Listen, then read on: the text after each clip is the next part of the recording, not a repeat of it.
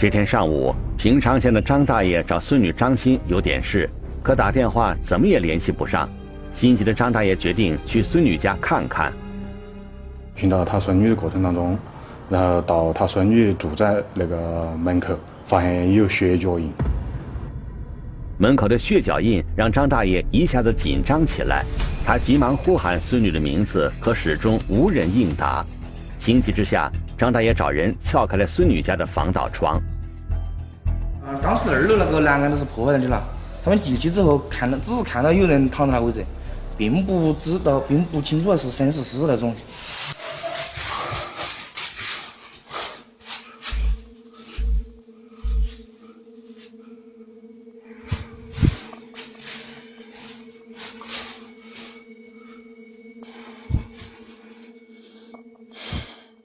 一个房间是一个男的躺在那儿的，躺那儿呢是脚呢只露了一点点儿，女的呢，然后另外一个房间呢，女的躺在一个房间，她是手和脚都是露在外面的，到底是哪个我都我都不清楚，因为在当时我看的时候没看脸，我也就是被被子我没掀开。屋内的情形让狗林吃惊不已，村民们赶紧将防盗门踹开了。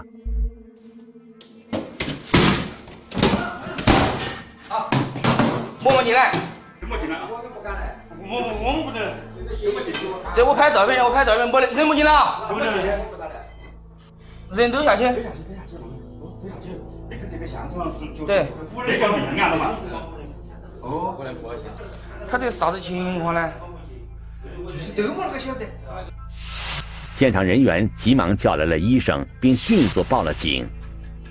医生检查后确认。屋里的一男一女两个人都已经死亡了。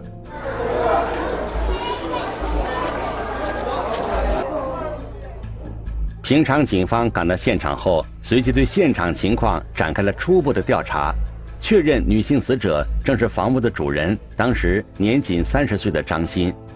法医初步勘验后认定，张鑫和那名男性死者应该是在当天凌晨遇害身亡的。民警在案发地周围进行了广泛的调查，周边村民都表示不认识男性死者，也不知道他跟张鑫是什么关系。那么张鑫为何会跟这名男子一起遇害？凶手又会是谁呢？平静夏夜，一对男女离奇毙命。你是他偷偷那个打扫的，拖地拖的，墙上去是擦的。荒山野岭，嫌疑人做出惊人之举。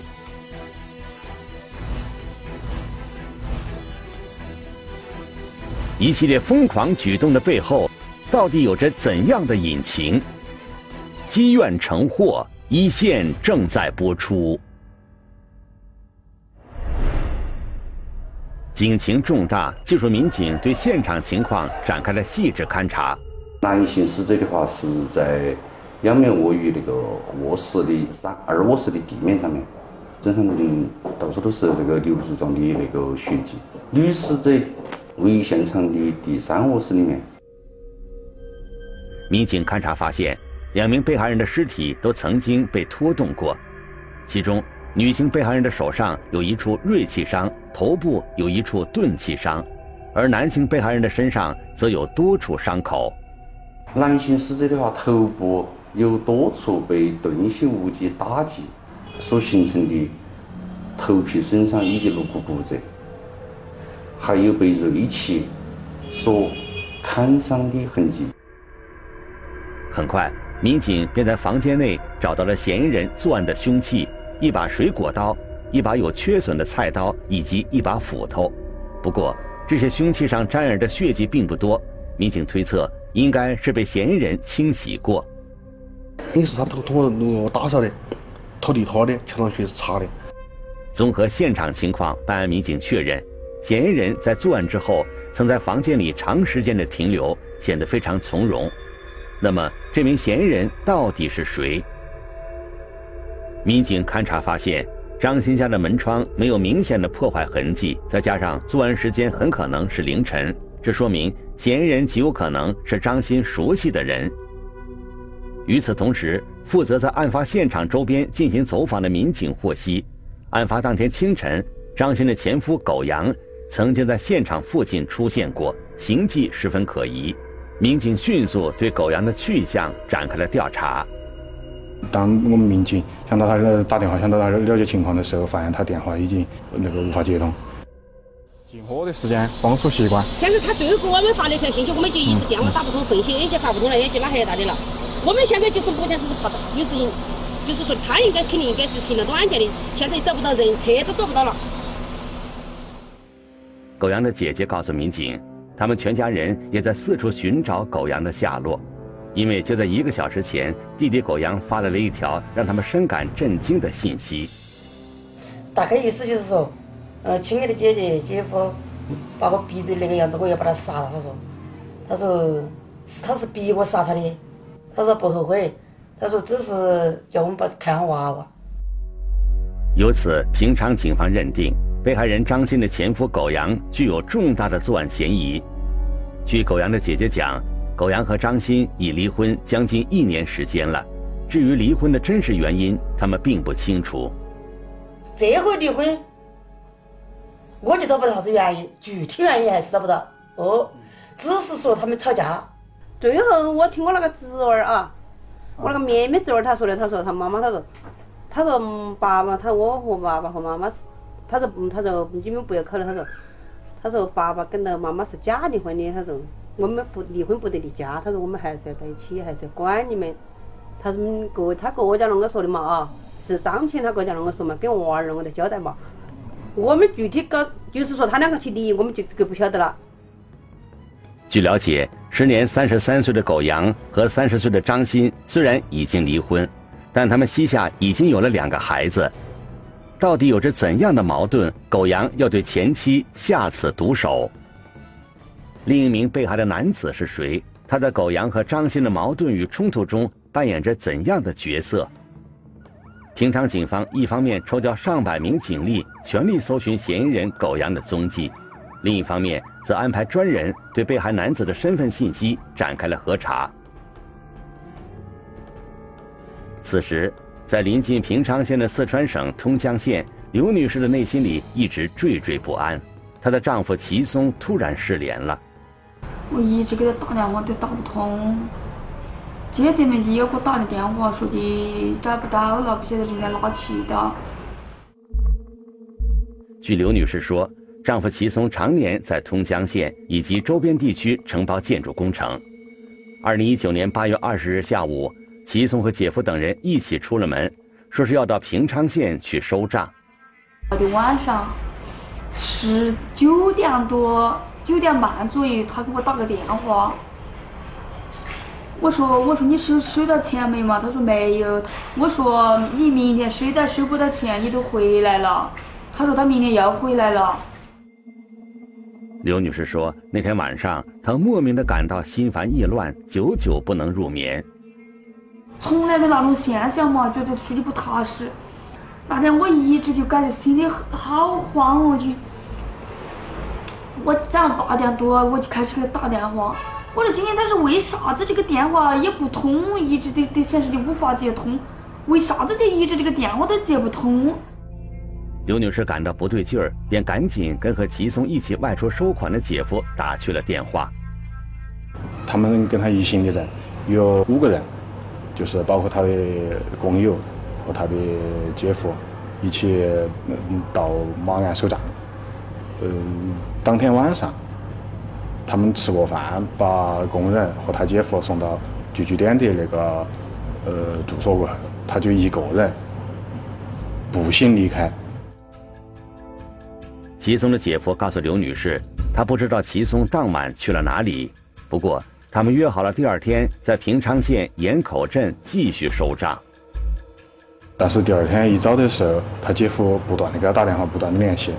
呃，都嗯，现在都没人接听电话，呃，所以在上午十一点过的时候，呃，就拨打幺幺零报警，嗯，称那个他的他的那个弟弟失踪。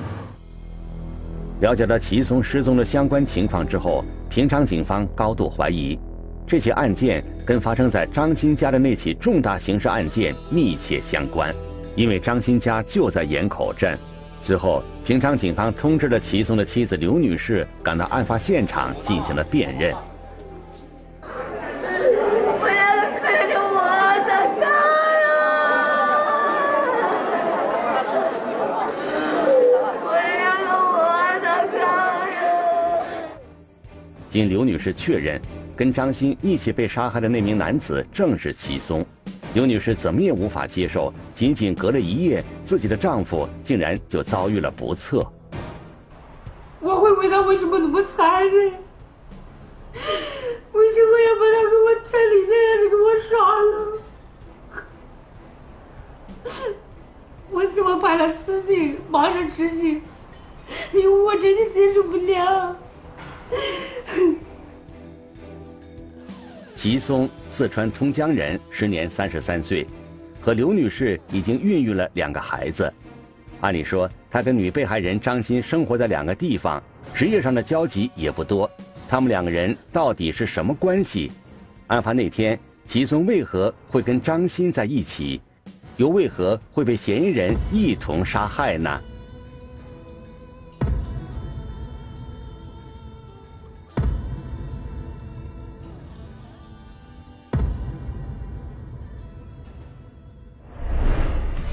深山搜捕，嫌疑人一心求死。危急时刻，警方将如何收网？积怨成祸，一线正在播出。这边就到呃内蒙万源，望京可以，万源那么过去到望京来行得行。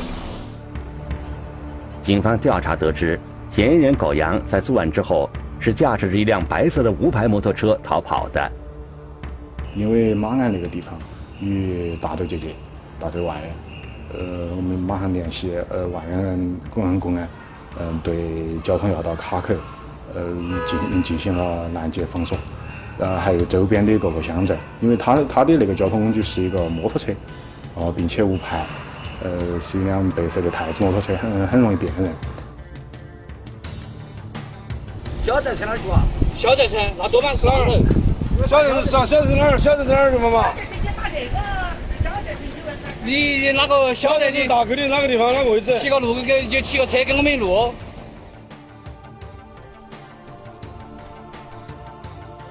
案发当天下午的一点多，民警在一条村道上发现了狗阳的摩托车。摩托车停在路边，土路边，并且链条已经脱落了。那么我们立即对周围开始呃开始进行进行搜查。摩托车停靠的位置被大山所环绕，民警推测，狗羊很可能就藏匿在周边的山上。请你相信人民政府和公安机关，啊，自觉的、自动的、主动的走出来，啊，投案自首，争取从宽宽大处理。希望你为你的家人着想，你有两个儿子，你的母亲。在家里等着一点。顶着盛夏的酷暑，民警仔细搜寻了将近一个小时，终于在一处悬崖边发现了意图轻生的狗羊。我说：“你听听我的话，听没有？我说：“刚才把他拿来因为你屋的老母亲，因为你屋两个儿子，听到没得？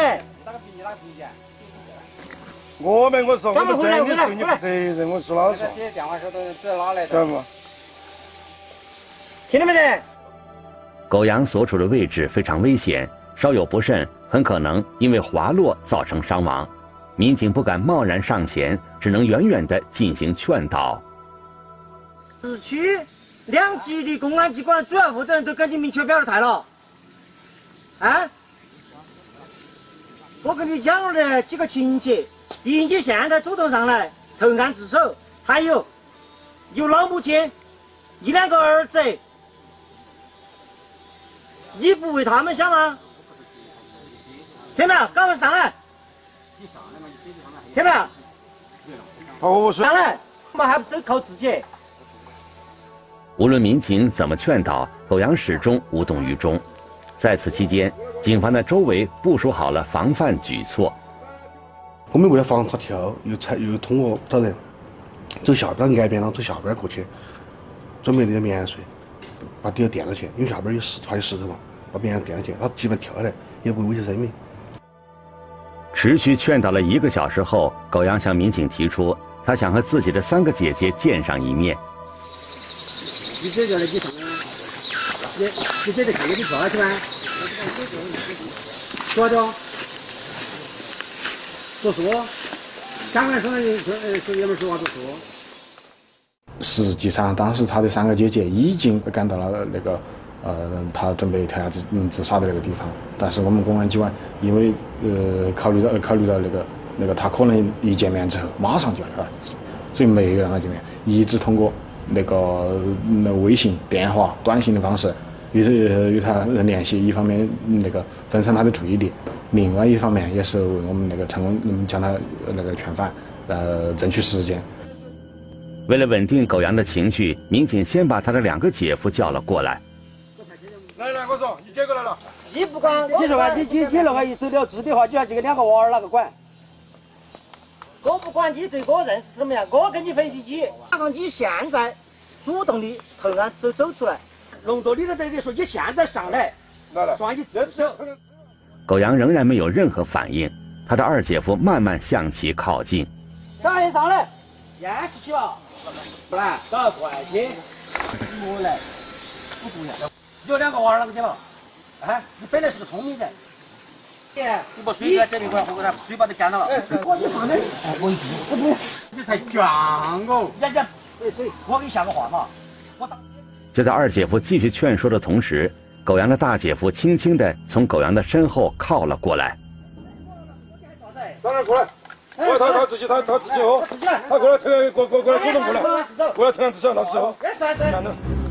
我哪个脾气大？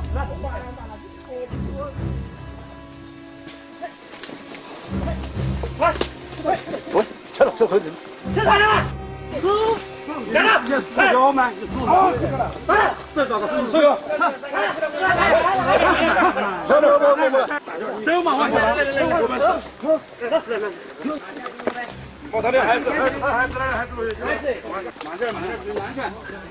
两个娃儿，七十一老母，你看看，你看看姐，啊，三四十度的高温，给你讲那么多啊，从法律，从事实，从亲情，从友情，全部都给你讲，你都不听。狗阳落网后，警方安排他姐姐上前对其劝告。娃娃，我会给你带好两个娃娃，妈妈我们会照顾好。听到没有？嫌疑人狗阳被平昌警方成功抓获。消息传回，当地村民一片愕然。在他们的眼里，狗阳一向老实本分、沉默寡言，没人会想到他竟然是一起恶性刑事案件的嫌疑人。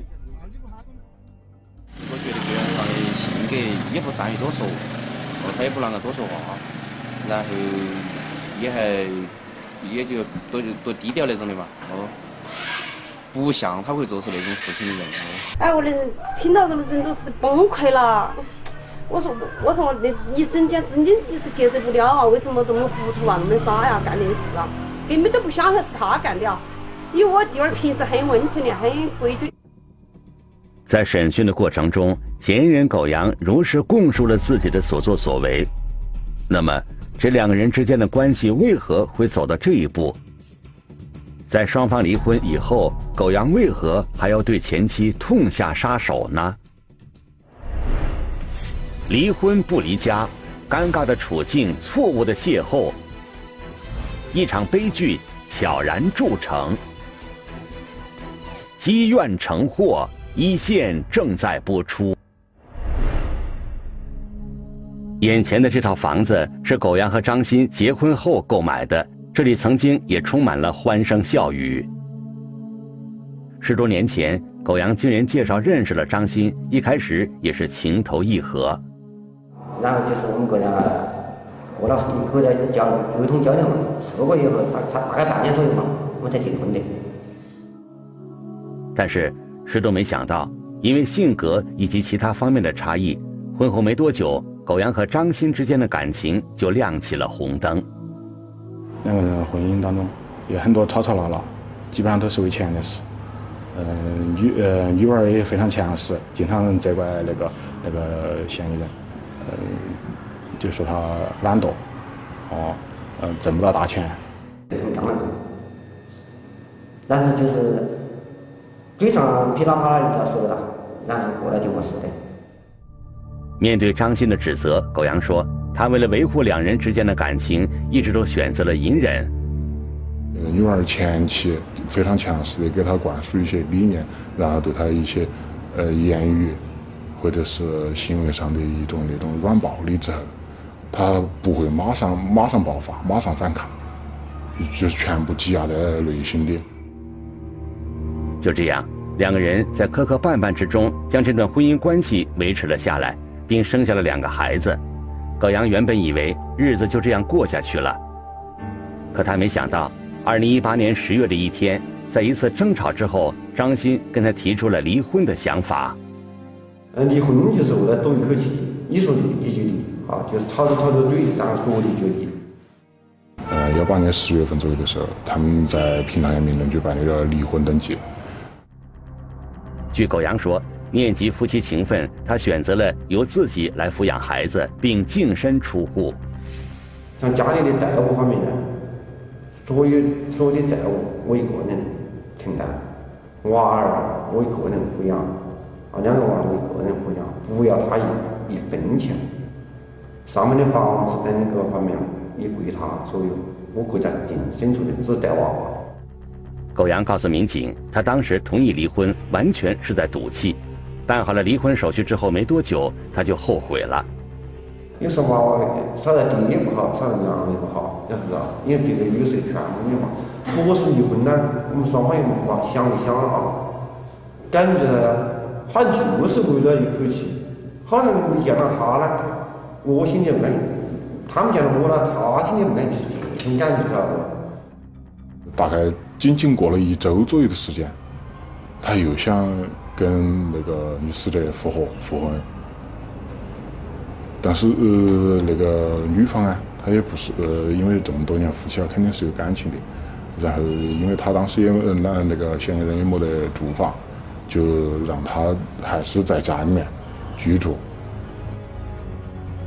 就这样，狗阳和张鑫仍旧像往常一样生活在同一屋檐下。除了没有办理复婚的手续，在外人看来，他们跟正常夫妻没什么两样。我们又和好了，又在一起，一同样的在一起生活，照顾娃娃，走人活也好，朋友一样的，都是像夫妻一样的生活。就包括跟我们那个地方，所有地方都不都还不晓得我们离婚的，都晓得他是我老婆。就躺在一起了，就一直就没分开过了。他们走了，呃，到那个的旅游啊，一家人呐，都是到处去了。你看我也不得回家人，他说你们放心。那我们肯定就说当姐姐人罢了不得了，你离了的嘛，今后嘛，各就可以还这儿嘛还是可以去活的，是不是啊？但是你两个还是一直生活在一起嘛。但是当姐姐的还是希望各家把自己家，把你各家的家搞好了，在一起生活，是不是？据狗阳说，离婚之后，为了更好的照顾孩子，他没有选择外出打工。而是在平昌县城里找了份工作。两个人的关系还可以，然后，嗯，我们有时候经常看到他两个人在一起，另外他在剪头发，那个表演厂就在帮他洗头，帮他帮忙嘛。二零一九年八月十日，狗阳带着两个孩子在县城玩了一整天。下午五点多，他带孩子回家的途中，突然接到了张鑫打来的电话。他说：“你们三姨子莫回来了。”他说：“你们，他说你们回来了不方便，我家里有个喜欢的人了，那肯定是个，你肯定在路上就是那么爱气的的。”狗阳告诉民警，张鑫的这个说法让他完全无法接受。在他看来，他跟张鑫虽然离了婚，但仍然在一起生活，彼此都应该努力去弥合这段破裂的感情，而不该直接就另结新欢。欠我一个解释，真的，为啥子就那么平安话是给。你说提前，哎，你说不过了，男人和真的还是活得到皮。你说提前不过了，你说你有心吗？我不要走进来啊！我都已经到了家门口，你叫我不要回家了，然后我就去去我这捡一块，越想越不是劲儿，我叫娃给我报警啊！等于说当时我就去，我是去特别快，等于说几分钟，可能就都不超过十分钟，等于说就就安安一起。接完电话之后，狗阳先是将两个孩子送到了自己的二姐家，并在二姐家开的商铺里顺手买了一把菜刀和一把水果刀，满怀愤怒地赶到了张鑫的住处，并正好碰到了前妻张鑫在和一个坐在轿车里的男子挥手告别。其实我都明白，最后我一看他站那，我就明白，啥事都明白了。我就在跟他说清楚，我说你弄我就执行硬是把我当儿耍。你说过就过，你说不过来，好脾气一下就你就往前开，就给把我当成啥子嘛？当时我等了他两，等了他讲，他就摸一件新衣服，给我吊起，给我扯那些，给我扯了。上去过后，他两个娃儿就跟跟他跟他姐姐说，他说他姑就是他姑姑嘛，他说姑姑，头天的爸这样子，他说嗯，他说爸爸去杀妈妈。他儿子说过，说张琴的那个就是原厂的二姐或二姐夫，马上就气不得上去追上去。等二姐和二姐夫赶到时，狗阳和张鑫两个人已经扭打成了一团。我去踢我弟弟两脚，我说你这个不争气的，你那个哈子，我说啊，我当时我就觉得说，然后有有嘛，我老公在现场，我说老公也把手嘛，也准备踢他两脚的，我们就拉开他，拉开他嘛，我说。就算起到了啊！我说要活回来嘛，过过过嘛就算到了，定要整得了我们身份。两个人也都表示愿意和平分手，那以后各呃各过各的，嗯，互不干扰，互不干涉。当晚，狗阳选择带着孩子离开了家，借住到了亲戚家里。我就把娃娃和我的东西啊，所有东西嘛，就只给他穿的嘛。那些东西全部就搬下去，搬我姐姐家里去了。这之后，狗阳打听得知，和前妻张欣约会的人名叫齐松，是三个月前来张鑫经营的理发店理发时跟张鑫认识的。女死者对他呢，可能就认为比较上进，呃，一直在努力的呃做事。另外一方面，就是觉得他可能比较成功，啊，呃呃是在做生意，哦，所以就吸引了他。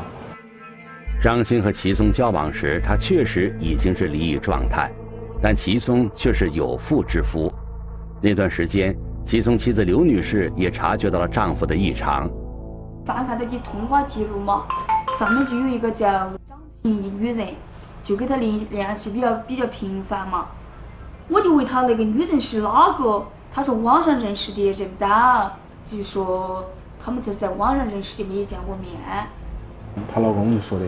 是那个张琴在纠呃纠缠他，呃，他自己并没有跟张琴发生那个进一步深层次的那个关系。看到齐松信誓旦旦，又加之平日夫妻关系还不错，刘女士便没有再追究此事。二零一九年八月二十日，齐松借着来平昌县要账的机会，再次约了张鑫一起出去逛街。他们两个人可能也完全没想到，这一幕竟然又被张鑫的前夫狗阳给撞见了。他一走，他也看到我了嘛。等你不看到我就屁事没得，哎，不看到我就啥子？看到我他就本来开始两个人都没没在一起啊，他最后看到我的时候，只是看到我那种样子，他才特别的心密。在狗阳看来，张鑫和齐松完全是在故意刺激他。对不对？我们毕竟还是两个娃娃噻。说的那么清楚那么明白，你何必那么刺激我？本来这种事情，你晓得我心里就不好过了，是不是？你何必还到火上浇油呢？对不对？我就特别想，你我你就是在激怒我，故意的气我了，对不对？在在我面前炫耀。直到晚上的十二点，一直躺在沙发上抽烟，辗转反侧，嗯，在那儿耍手机，睡睡不着。反正抽烟也好，翻过去翻过来，反正睡不着，看电视、耍手机都睡不着。反正就是想那件事，有人去刺激我斗气。你不应该刺激我噻，还有你就是还有一点，你决定向我去解释啊，反正就是你命运对我好公平，给我辛辛苦苦回来在家混那么多，给突然一下子一个一个男的说把我替你取代就取代。二零一九年八月二十一日凌晨时分，仍然无法入睡的狗阳带着之前买的两把刀来到了前妻张鑫的住处。敲门，他前妻来开门。嗯，他听到他前妻出来开门，他就把呃水果刀别在腰间，把菜刀放在门口下方一点的那个楼梯上。可是他门开，我今天心里多高兴啊！我我说的，其实戏戏已经写完了，啊，扯得差不多了啊。至于啥子剪不剪，啥都不重要。我才把孩子一哄，我才进去。他嗯上面就是门口卖个地摊嘛啊。我才把门一关，突然那个男的就穿三个裤子就出来了。这一刻，狗阳说，怒火一下子冲到了他的脑门上，他随即拔出了藏在腰间的水果刀。那个齐某也上上来和那个他呃前妻，嗯把他的那个呃水果刀抢抢夺下来了，但是在抢夺的过程中，嗯，石某呃齐某被刺中，然后那个嗯嫌疑人本身手也被划伤，呃那种情况下，呃他的水果刀被被夺走了，他呃感觉感觉到自己在物理上一种不对等，因为呃死的齐某的话。身形比他还是要高大得多。此时的狗羊急忙跑到门外，捡起自己放在楼梯上的菜刀，又返了回来。见事态不妙，张鑫和齐松迎了过来，想夺走狗羊手中的菜刀。就是我前天已经把菜刀带来，他去过来，两个两个抢菜刀，然后冲过来了。那当时肯定我心里怕噻。他也猛地把那个刀抽出来。抽出来，那个当时那个女死者她的那个呃手部就受到严重严重的划伤。看见他过来了，也就心里很恐怖了，拿起菜刀。说实在话，当时也就没敢反抗，反正只是跪在我去等你。打斗中，狗阳手中的菜刀掉落在了地上。我看他从我太太方向冲啊，我马上就给一大哈就想跑了。嗯。就是拿拿菜刀，肯定拿要小死一道啊。嗯。在跑的途往回的途中，嗯，就想起厨房一个小孩儿，小孩儿，小孩儿啥子？平时逮着那种斧头啊。你是啷放？当时小斧啷放？力气都，发生就了。你哪位置？你是二里位置。我弄那么一起啊。啊。跑进厨房找到斧头后，已经完全丧失了理智的狗羊拿着斧头再次返了回去，然后对对那个男死者进行猛烈的砍击。包括他的他的头部，然后他的他自己所描述的整个上半身，在狗羊疯狂的举动下，齐松和张鑫倒在了血泊之中。嗯，他认为按照他们那个风俗，那两个人如果说死在一个那个屋里面，呃，都是死后能够在一起，他就希望他们两个死后都不能在一起，所以他把那个那个他的前妻，就是女死者张某，拖到了另外一个一间卧室里面。然后他就把屋里的地，他血太多了，太拖了，把墙上也给抹了。狗阳对室内的血迹进行了清理，然后逃离了现场。然后回到家过后，呃，换洗那个换洗了衣物，并且把他当时嗯在作案过程当中所穿的呃衣服、裤子，呃一起扔到他们他现在所住租住的那个房间里面的厨房灶孔里面，进行了嗯进行了烧毁。据狗阳所说，他知道自己无处可逃，在给家里人发送了诀别信息后，便计划到山上去自寻短见。最终，他被警方成功抓获。我们觉得就只是娃娃可怜，轰动两个大人糊涂做的事，造成的事情就是娃娃儿两个娃娃来承担。你这写信我都是说的，两对两个娃娃承担。你叫我现在你说管两个变噻？假如说法律说这个心态好，我只能说，我有如果是有出狱那天啊，我就是肯定会加倍弥补他们。讯问中，狗阳告诉民警，他和张鑫离婚没离家，双方是假离婚，但是法律上并没有假离婚这一说法。当张鑫有了新感情之后，狗阳没有积极坦诚的去沟通，而是选择了杀人泄愤，这才导致了悲剧的发生。二零二零年七月三十日，四川省巴中市中级人民法院作出一审判决，被告人狗阳犯故意杀人罪，判处死刑，剥夺政治权利终身。